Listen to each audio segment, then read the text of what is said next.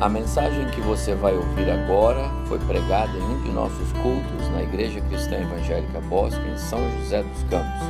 Ouça atentamente e coloque em prática os ensinos bíblicos nela contidos. 1 Coríntios capítulo 15. Eu quero ler esse texto, ele é correlato com o texto de Mateus 28 que acabamos de ler. Quero pensar com os irmãos nesta manhã que esta mesa, hoje para nós, ela proclama a mais extraordinária notícia em toda a história da humanidade. A mais extraordinária notícia de toda a história da humanidade, ela vem de um túmulo vazio. 1 Coríntios capítulo 15, verso 12. Nesse texto, Paulo está é, dirigindo-se de maneira bem direta e frontal a alguns é, na igreja em Corinto que estavam é, refutando a doutrina bíblica da ressurreição entre aqueles cristãos, ou talvez até entre os, os membros, os participantes daquela igreja, e naquela região incluía também alguns pagãos não cristãos, mas que estavam negando que havia ressurreição. A ressurreição é a grande bandeira do cristianismo, é o esteio, é a alavanca, é o pilar central. Nós somos cristãos porque esperamos na ressurreição. Se não esperarmos na ressurreição, de que adianta ser cristão. O cristianismo se alavanca, se sustenta na mensagem da ressurreição. Porque Cristo ressuscitou, nós ressuscitaremos também. Porque Cristo ressuscitou, um dia haveremos de ressuscitar para estar para sempre com Ele. Havia aqueles que questionavam a doutrina da ressurreição, apesar de, na sua crença pagã, até fazerem batismos pelos mortos. O próprio Paulo escreve sobre isso aqui. Não é que ele está defendendo o batismo de morte, ele está dizendo que vocês até creem que tem o batismo de mortos, para a ressurreição, então como é que vocês estão negando? Então, Paulo é bem direto aqui. Então, esse texto é um confronto. No confronto à igreja, ele diz assim: ora, verso 12, 1 Coríntios 15: se é corrente pregar-se que Cristo ressuscitou dentre os mortos, como, pois, afirmam alguns dentre vós que não há ressurreição de mortos? E se não há ressurreição de mortos, então Cristo não ressuscitou. E se Cristo não ressuscitou, é vã a nossa pregação e vã a vossa fé. E somos tidos por falsas testemunhas de Deus, porque temos asseverado contra Deus que ele ressuscitou a Cristo, ao qual ele não ressuscitou, se é certo que os mortos não ressuscitam. Porque se os mortos não ressuscitam, também Cristo não ressuscitou. E se Cristo não ressuscitou, é vã a vossa fé, e ainda permaneceis nos vossos pecados. E ainda mais, os que dormiram em Cristo pereceram. Se a nossa esperança em Cristo se limita apenas a esta vida, somos os mais infelizes de todos os homens mas de fato Cristo ressuscitou dentre os mortos, sendo ele as primícias dos que dormem. Visto que a morte veio por um homem, também por um homem veio a ressurreição dos mortos, porque assim como em Adão todos morrem, assim também todos serão vivificados em Cristo. Cada um, porém, por sua própria ordem. Cristo, as primícias, depois os que são de Cristo na sua vinda, a igreja. E então virá o fim, quando ele entregar o reino ao Deus e Pai, quando houver destruído todo o principado, bem como toda a potestade e poder, porque convém que ele reine até que haja posto todos os inimigos debaixo dos seus pés. O último inimigo a ser destruído é a morte porque todas as coisas sujeitou debaixo dos seus pés, esse é Jesus. E quando diz que todas as coisas lhe sujeitou, é, lhe estão sujeitas, certamente exclui aquele Deus que tudo lhe subordinou. Quando, porém, todas as coisas lhe estiverem sujeitas, então o próprio Filho também se sujeitará àquele que todas as coisas lhe sujeitou, para que Deus seja tudo em todos. Que preciosidade de texto do apóstolo Paulo é, a respeito do tema da, da ressurreição. Não, não, não consigo pensar que ah, Paulo pôde, num texto tão pequeno e enxuto, né, tratar tudo, ele esgotou as, as, as possibilidades de conjecturas a respeito da salvação. Vamos, vamos olhar o texto, eu queria só pontuar com os irmãos algumas coisas, é, iniciando no, nos versos 13, 13, 14, 15. Ele diz assim: Se não houver ressurreição, ele começa assim: Então Cristo não ressuscitou. Verso 14: Se não ressuscitou, se não houve ressurreição, então a nossa pregação é vã. E vocês, verso 17, ainda permanecem, assim como eu, em pecados. No 15, de novo: Se não houve ressurreição, e se ressurreição não existe, nós somos considerados falsas testemunhas, porque estamos dizendo que Deus fez algo que ele não fez, ressuscitar a Cristo. 19. Se não há ressurreição, nós somos os mais miseráveis de todos os homens. Que conjunto.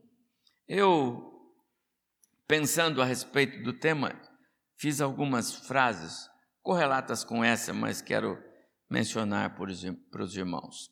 Se Cristo não ressuscitou, o nascimento e a morte dele perderam seu efeito. Nascer e morrer é coisa natural. Ressuscitar é o sobrenatural de Deus. Se Cristo não tivesse ressuscitado, seu nascimento e morte perderiam o seu efeito. Se Cristo não tivesse ressuscitado, a vinda dele a este mundo para nos salvar não teria cumprido o seu propósito, teria sido uma vinda inútil. Se Cristo não tivesse ressuscitado, não haveria esperança para nós. A morte não teria sido vencida. Se Cristo não tivesse ressuscitado, a pregação do Evangelho em todos os cantos desse planeta seria uma mentira, porque o centro da mensagem do Evangelho tem de ser a ressurreição. Se Cristo não tivesse ressuscitado, nós não teríamos esperança de ressurreição. Se Cristo não tivesse ressuscitado, o cristianismo não valeria a pena. Não valeria a pena ser igreja. Se Cristo não tivesse ressuscitado, a igreja não se sustentaria ao longo dos anos. Mais Cristo, mais Cristo, verso 20 de 1 Coríntios 15, mas, esse mais muda toda a história. Mas, de fato, Cristo ressuscitou. Amados irmãos, não há mensagem mais, é, mais eloquente, mais forte da Bíblia. A, a, notícia mais extraordinária da Bíblia é um túmulo vazio. Um túmulo vazio. E foi por isso que eu li aquela parte é, de Mateus. Como eu disse, poderia ter lido em Mateus, Marcos, Lucas, João, todos eles tratam. Eu escolhi Mateus e eu vou mostrar para os irmãos porque eu escolhi Mateus. Vou dar três é, motivos a mais para é, nós sermos gratos a Deus pela, pela simbologia desta mesa hoje para nós. Esta mesa hoje para nós, você que me acompanha sempre que eu prego sobre em dia de, de, de, de ceia, eu gosto de dizer qual é a mensagem desta mesa. E hoje a mensagem desta mesa é a mensagem de um túmulo vazio. Ao tomar o pão e beber o cálice hoje, você deve dizer obrigado, Deus, porque o túmulo do meu Salvador ficou vazio. E por isso eu celebro a ceia. Obrigado, Deus, porque quando as mulheres chegaram lá, o túmulo já estava vazio. Meu Salvador não ficou. Se ele não ficou, lembra, eu gosto de dizer sempre: se ele não ficou lá, eu também não ficarei. Pode sepultar em qualquer lugar aqui da cidade, mas não é ali que eu vou ficar. Depois do arrebatamento da igreja, vocês podem ver lá, se eu vou estar lá, eu não vou estar mais.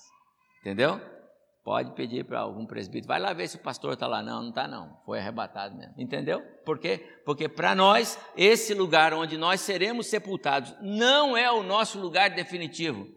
É assim que está escrito.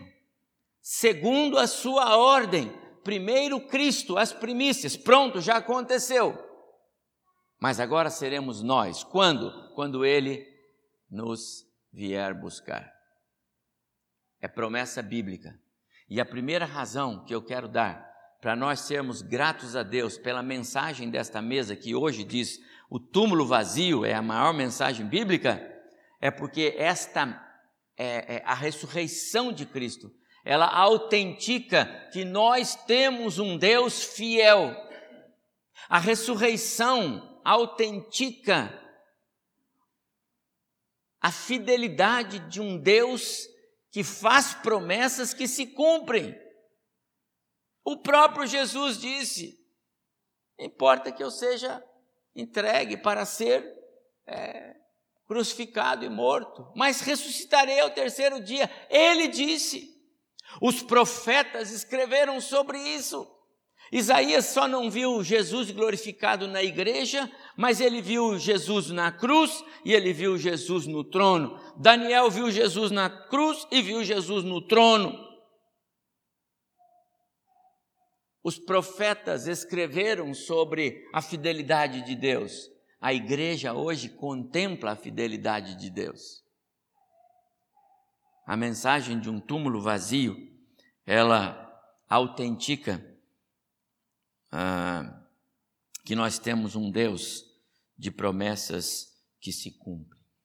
O plano salvífico, através do Messias prometido, se cumpriu, porque um túmulo foi encontrado vazio na madrugada daquele domingo. A promessa é, é, é, é de, de esperança para aquele que recebeu a graça salvadora, ela se alicerça num túmulo vazio. No tempo de Deus, como diz Paulo lá na carta aos Gálatas, o Filho veio, porque Deus é fiel em cumprir suas promessas. Ainda que com o coração partido lá no Getsemane, Deus Pai e Deus Filho, ambos, eu não sei qual de qual doeu mais. Eu não sei. Quem sofreu mais, o pai ou o filho? Eu não sei. Mas o fato é que ambos, naquela ah, fatídica oração de Jesus, Pai, se possível, passa de mim, contudo não seja a minha, mas a tua vontade. E o pai não disse, filho, eu estou sofrendo muito, volta para cá. Não. O pai disse, filho, vai em frente, tem um projeto e nós não vamos falhar apesar do homem ser quem ele é, apesar do ser humano ter dado as costas para nós, apesar do ser humano ter nos abandonado, apesar, apesar, apesar, nós seguimos em frente, nós temos um projeto, nós vamos redimir essa, esse povo. Deus é fiel, meus amados irmãos, a mesa é, é, comunica isto. A promessa da redenção foi cumprida, está sendo cumprida, ainda que cercado de grande dor. A ressurreição estava inclusa nessas promessas e Deus a cumpriu. Por isso, um túmulo vazio autentica a fidelidade do nosso Deus. Em segundo lugar, a mensagem mais extraordinária, que é a mensagem de um túmulo vazio, divide o mundo em dois grupos. Deus sempre viu a, a, a humanidade assim judeus e gentios. E hoje, Paulo, quando escreve aos Tessalonicenses, na primeira carta, no capítulo 4, no verso 13, ele diz assim: Não quero, irmãos, que vocês sejam ignorantes, como os demais que não têm esperança. O túmulo vazio dividiu a história da humanidade, é, é, a raça humana, em dois grupos: os que têm esperança e os que não têm esperança. A igreja está do lado que tem a esperança. Por causa de um túmulo vazio. Se você olhar para a história dos discípulos, os apóstolos, perdão, pós encontrar-se com Jesus, apareceu para 500, para os dois no caminho de Emaús, apareceu na, no cenáculo onde estavam reunidos e depois apareceu. Todos quantos tiveram contato com Jesus, depois de vê-lo na cruz, de vê-lo sendo carregado morto, mas agora estão com ele, reconhecendo, adorando, todos esses se transformaram em mensagens vívidas, impossíveis de serem detidas. Foi por isso que Pedro disse: para nós importa obedecer a Deus e não aos homens. Você pode fazer o que quiser com a gente, mas que nós vamos pregar, vamos que nós vamos dizer que Ele é o Salvador, Ele é o Messias, nós vamos. É isso que Paulo faz quando a gente estudou Tessalonicenses. Ele chegava nas cidades, como chegou lá em Tessalônica, procurou onde tinha lá uma sinagoga e disse: Cadê os judeus aqui? Eu preciso falar com vocês. Vocês conhecem as Escrituras, vocês conhecem as promessas, vocês conhecem tudo sobre o Messias, pois o Messias que vocês conhecem na história é o Jesus que foi crucificado. É assim que Paulo formava e fundava igrejas por onde ele passava, começando na cabeça dos judeus. A mensagem de um túmulo vazio então dividiu. Agora tem os que têm esperança e os que não têm esperança. Graças a Deus, porque nós estamos do lado dos que têm esperança. Mas há tanta gente aí fora e é por isso que a Malu vai lá para o Camboja, é por isso que o Nidoval e Elaine vão lá para a África. E é por isso que os nossos pastores e missionários e obreiros estão esparramados, e é por isso que nós temos que fazer evangelização e missões o tempo todo. Por quê? Porque há muita gente ainda sem esperança, precisando ter esperança. Alguém pode viver sem Cristo, e quantos estão vivendo sem Cristo? Mas morrer sem Cristo é desastroso. A igreja precisa pregar a mensagem, a mensagem da esperança. E a mensagem da esperança, ela vem de um túmulo vazio. Paulo diz aqui no texto que eu li agora com os irmãos de 1 Coríntios, capítulo 15, verso 19: Se a nossa esperança em Cristo se limita a essa vida, nós somos mais infelizes de todos os homens. Então o mundo é dividido assim: os que têm esperança e os que não têm esperança. Os que têm esperança participam da mesa, da mesa do Senhor, e dizem: Obrigado, Deus, pela mensagem de um túmulo vazio. E em terceiro e último lugar, nesta manhã, a mensagem do túmulo vazio, ela traz para nós a visão antecipada do que Deus fará com todos quantos creem no Evangelho. A mensagem do túmulo vazio ela nos antecipa, ela nos dá uma visão antecipada do que será comigo, com você que crê em Jesus. É por isso que o crente, quando sepulta os seus queridos, ele, ele tem conforto, ele tem consolo. É por isso que Paulo, no final desta passagem de 1 Tessalonicenses capítulo 4, lá no verso finalzinho do, do, do, do texto, acho que 18, ele diz assim: Consolai-vos, pois, uns aos outros com essas palavras. Quais? Esta, os mortos em Cristo que nós estamos ressuscitando, é, sepultando agora. Eles haverão de ressuscitar. Aliás, aliás, eles vão ser primeiro alcançados pela graça. É isso que Paulo dizia para aqueles cristãos em Tessalônica: não se preocupe com os que estão morrendo em Cristo. Eles não estão perdendo nenhum privilégio, eles não estão ficando para trás em nada pelo contrário, quando Cristo arrebatar a igreja, eles serão os primeiros. Essa deve ser a nossa esse consolo quando sepultamos os nossos queridos. É natural que os filhos sepultem os pais. E quando vocês forem sepultar os seus queridos, vocês lembrem-se disso. É, aqui é provisório. quando Cristo se manifestar, eles serão ressurretos. É uma promessa bíblica? É. O túmulo vai ficar vazio? Vai. Pastor, mas já faz tanto tempo, só, nem, nem pó tem lá, pois terá um corpo. Terá um corpo, de novo. É certo, é bíblico, pode crer, não é uma invenção, é um fato. Se há corpos naturais, há corpos celestiais. Se há corpos perecíveis, há corpos que não perecem. Se há corpos terrenos, há corpos celestiais. É isso que Deus está dizendo. E é por isso que Jesus ressuscitou. É por isso que ele veio a esse mundo. É por isso que ele foi homem como nós, seres humanos. Para poder ressuscitar e servir de modelo. Assim será com você. Primeiro Cristo, as primícias, depois nós.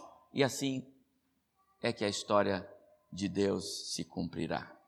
Portanto, a, a, a, mensagem do túmulo vazio, ela dá a nós, a igreja, uma visão antecipada do que Deus fará com os que creem no Evangelho. Os que são filhos, ele veio para o que era seu, os seus não receberam, mas a todos quantos receberam, deu-lhes o poder de serem feitos filhos de Deus. Os filhos ressuscitarão, os filhos não netos, nem sobrinhos, nem chegados, nem nada, mas filhos. Filhos são aqueles que receberam Jesus como Salvador. João, ainda escrevendo no capítulo 3, verso 2 da sua, da sua primeira carta, ele diz: Por enquanto nós vemos ele assim, mais ou menos, mas quando ele se manifestar, nós o veremos como ele é, porque seremos como ele é. Pronto, está aí a ressurreição, ela vai nos dar o mesmo corpo de Cristo. Aqui, quando lemos em Mateus capítulo 28, e eu vou terminar, esse é um privilégio para nós, igreja. Mateus capítulo 28. Então, diz que o aspecto, verso 3 de Jesus era como, perdão, o aspecto do anjo, como um, um, um relâmpago, e a veste alva como a neve. E os guardas tremeram. Olha, olha a atenção nesse, nesse registro. Os guardas tremeram, ficaram espavoridos. Mas o anjo, dirigindo-se às mulheres. Sabe por quê, amados irmãos? Porque a, a, a mensagem bíblica é, não é para as mulheres, não, não, não, não. Mas a mensagem bíblica é para nós. A mensagem, a boa notícia do túmulo vazio é para a igreja. E quanto se tornarem igreja, a mensagem vai florescer e vai irradiar no seu coração. Se você fala para um incrédulo sobre a mensagem do túmulo vazio, ele nem entende e nem está querendo entender. Ele precisa ainda receber a graça salvadora para entender a importância da mensagem do túmulo vazio. Mas aqui o anjo se dirigiu às mulheres, não aos guardas, não veio para os guardas. Ele veio para as mulheres, aquelas mulheres piedosas que acompanharam Jesus, que assistiram Jesus no seu ministério. Continua o texto. Não temais, porque sei que buscais a Jesus que foi crucificado. Verso 6. Ele não está aqui. Essa é a notícia mais extraordinária. Ele não está aqui. Ressuscitou como havia dito. Essa notícia é extraordinária. É uma antecipação da glória.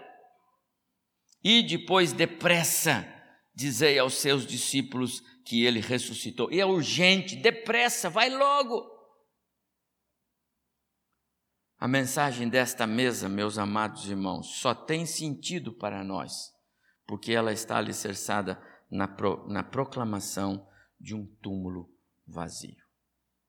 E eu quero encerrar dizendo aos irmãos o seguinte: nenhuma outra religião ou sistema religioso em qualquer lugar do nosso planeta tem esse fato e esse privilégio. O seu Cristo o seu libertador, aquele que é o seu líder espiritual, ele não está numa sepultura sendo homenageado com flores, com qualquer tipo de celebração de festa, seja lá o que for. Há muitos líderes religiosos que as pessoas vão visitar os seus túmulos e levam presentes, flores, fa fazem homenagem em, em em memória. Só nós, a igreja, só nós, os cristãos, só nós temos um Cristo que esteve morto, mas vive. Só nós, o nosso líder espiritual, ele de fato morreu, mas ressuscitou e está vivo pelos séculos dos séculos. É um Cristo fiel às suas promessas. É um Cristo que veio para nos, para nos salvar e virá para nos buscar.